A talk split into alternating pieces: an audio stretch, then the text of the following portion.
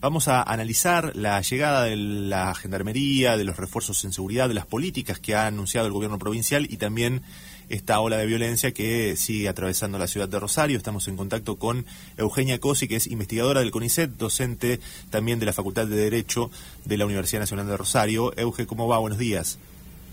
¿Qué tal? Buenos días. Gracias por estos minutos con Radio Universidad. ¿eh? Bueno, no, gracias a ustedes por comunicarse. Eugenia, queríamos analizar un poco la situación, cómo se puede explicar esta eh, ola de violencia que mm, continúa atravesando la ciudad eh, y eh, también las, los últimos anuncios que hizo el gobierno, tanto federal como provincial, de medidas de refuerzo con gendarmes, con la llegada de nuevos gendarmes. Sí, a mí me parece que, un poco para pensar Rosario es, necesario historizar, por un lado, y por otro lado también complejizar un poco la, mirada acerca de cómo, cómo pensamos la violencia en Rosario. ¿no? Eh, esta cuestión que nosotros venimos estudiando y, documentando desde la universidad desde hace bastante tiempo. Historizar porque esto que aparece así como olas de, violencia, que a veces aparece en relación a un aumento de casos o de casos que generan una conmoción particular por quien se trata la víctima y demás, si uno hace un análisis, eh, historiza y hace un análisis de, los últimos años, lo que te vas a encontrar es que eh, Rosario tiene una tasa de homicidios, es decir, cantidad de hechos de homicidios registrados por eh, 100.000 habitantes, elevada desde los últimos años, con algunas bajas este, pero, pero sigue siendo una, una tasa eh, elevada muy por encima de la media de las grandes ciudades de nuestro país. O sea, en términos de, cantidad de casos, que es una, una de las formas de poder dimensionar lo que pasa, no hay demasiada novedad, ¿no? Sino que sigue siendo una situación grave desde el pico del 2013-2014. Tuvo en algunos años algunas, algunas disminuciones de cantidad de casos, digo, como un indicador de violencia que es el homicidio registrado, podremos pensar también en otros indicadores.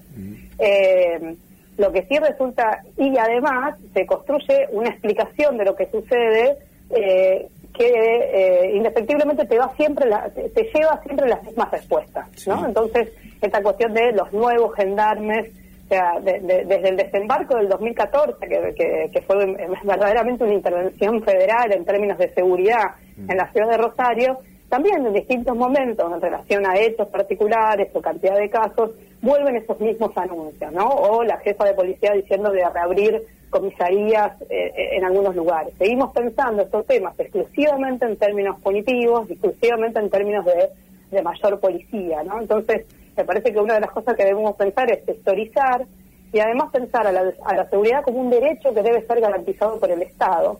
y, esta cuestión que decía el intendente de, de, cuidar, bueno, este derecho que debe ser garantizado por el Estado a todas las personas no solo se garantiza y exclusivamente a partir de eh, de, mayor policía o de, fuerzas federales en la ciudad, ¿no? Claro. Escuchábamos al ministro de Seguridad, a Jorge Araña, decir que en esta oportunidad la eh, llegada de gendarmes tenía un plus, que es la de hacer investigación criminal que vaya acompañando a eh, el despliegue de los gendarmes en territorio.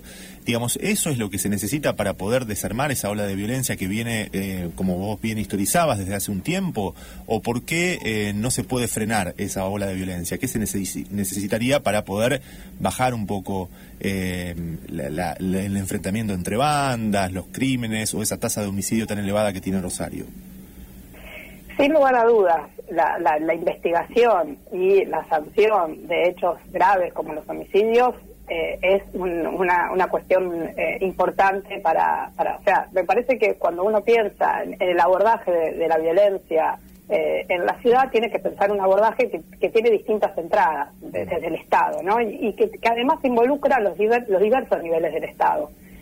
cada uno de cada uno de esos niveles del Estado tiene sus responsabilidades propias, ¿no? Entonces, el municipio tiene sus responsabilidades propias para hacer políticas locales que hagan a eh, a, garantizar el derecho a la seguridad de todos y todas. Eh, la provincia también tiene su, responsabilidad específica y la justicia, el poder eh, el poder judicial también, ¿no? Eh, a mí me parece que, cuando yo digo que, estamos pensando el problema del, mismo modo, es que construimos una explicación de los homicidios en Rosario como si fueran solo una disputa territorial eh, solo y exclusivamente una violencia instrumental de una disputa territorial eh, por la por la venta de, drogas ilegalizadas y en realidad es mucho más complejo pensar las dinámicas de, los homicidios en la ciudad eh, y además de, esos homicidios que engrosan la, lista de casos, ¿no? Porque el, homicidio que, conmueve, que es el homicidio en ocasión de robo, eh, que conmueve y que es un hecho horrible y, totalmente condenable y demás, eh, no, es, no, es, no es significativo en términos de la dinámica de los homicidios en la ciudad, en, relación a la cantidad de casos, ¿no? Entonces, si nosotros seguimos pensando la violencia desde ese lugar, vamos a seguir pensando intervenciones que en realidad lo que hacen es seguir reproduciendo las condiciones de posibilidad de esas violencias, ¿no?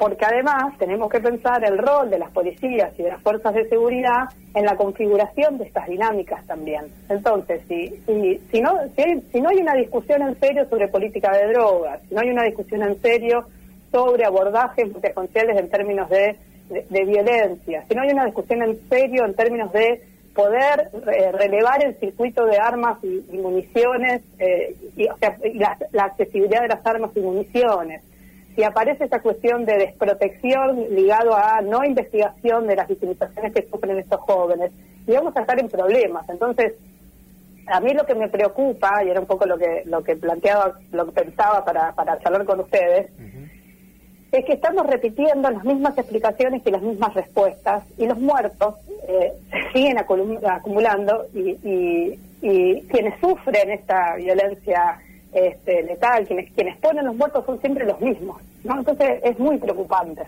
Claro. Eh, ¿Y ves en, en algún eh, lugar, digamos, algún principio o intención de comenzar investigaciones o a discutir esto esto que proponías? Decías eh, de, discutir, bueno, la política de drogas, de discutir la circulación de las armas, incluso, bueno, las investigaciones sobre el lavado de dinero, o, o hay solamente algunos enunciados, pero nada, nada muy concreto y nada muy profundo.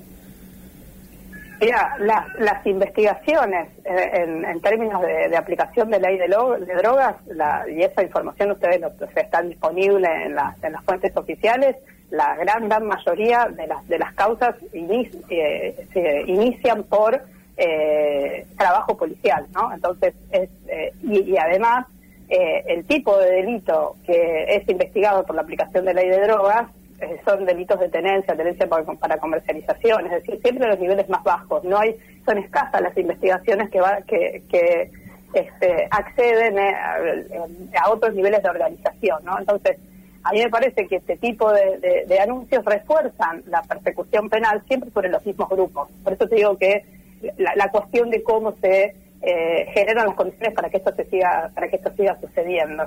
Eh, entonces, una discusión en serio de política de drogas tiene que ver una discusión en serio sobre el modelo previsionista en materia de drogas y pensar qué otro tipo de abordajes hay para, para este mercado. Si vos lo ilegalizás y lo criminalizás y, generás además persecución penal siempre sobre los mismos grupos, lo que haces es generar mayores riesgos para quienes se encuentran en esas posiciones y en esos lugares, no genera una disminución de la violencia, no genera una disminución del consumo y de la circulación de las sustancias. Entonces, a mí lo que me interesa poner en discusión es, bueno, discutamos cuál es el modelo de abordaje para los mercados ilegales, y pienso en el, mercado de drogas ilegalizadas, pero para explicar violencia en Rosario tenemos que poner mucho más el foco en el mercado de armas y municiones y, de registrar y de documentar este, y, de pensar esa accesibilidad. Entonces, sinceramente, lo, que yo veo es eh, e, esta cuestión, ¿no? De recurrir eh, cíclicamente siempre a, las mismas cuestiones, ¿no? Claro. Eh, bien, y la última, preguntarte sobre, bueno, esto que vos proponés, que, que, se, que estás explicando y que, decís, es eh, quizá una discusión que lleva su tiempo, políticas que a lo mejor para que den resultados concretos también necesitan un tiempo eh, y un abordaje un poco más integral, y al mismo tiempo hay, digamos, un apuro de la política porque estamos en un tiempo electoral y un reclamo de la ciudadanía que seguramente se va a expresar y que ya se ha venido expresando, que, que reclama y con también, incluso hasta, hasta con razón, eh, que se esclarezca el caso, que haya justicia y que haya seguridad y protección. Digamos, ¿cómo combinar, digamos, ese debate a largo plazo y la, el reclamo de medidas urgentes que hace la población, no? Es que en realidad el, tipo de, intervenciones eh, de las que estamos hablando tienen que ver con, con, intervenciones que son a corto, mediano y largo plazo, ¿no? Eh, a mí lo que me parece, y es lo, lo, que por supuesto que el, reclamo es válido, que la, respuesta a, a, quienes están pidiendo esclarecimiento y demás tiene que suceder, porque tiene que ver también con formas de reparación de lo que sucedió, pero, pero así como con las víctimas que más conmueven, eso tiene que aparecer con todas las, víctimas y con todos los jóvenes muertos en la ciudad de Rosario en términos de reparación y de, de, sanción de lo ocurrido, ¿no? Eso sin lugar a dudas.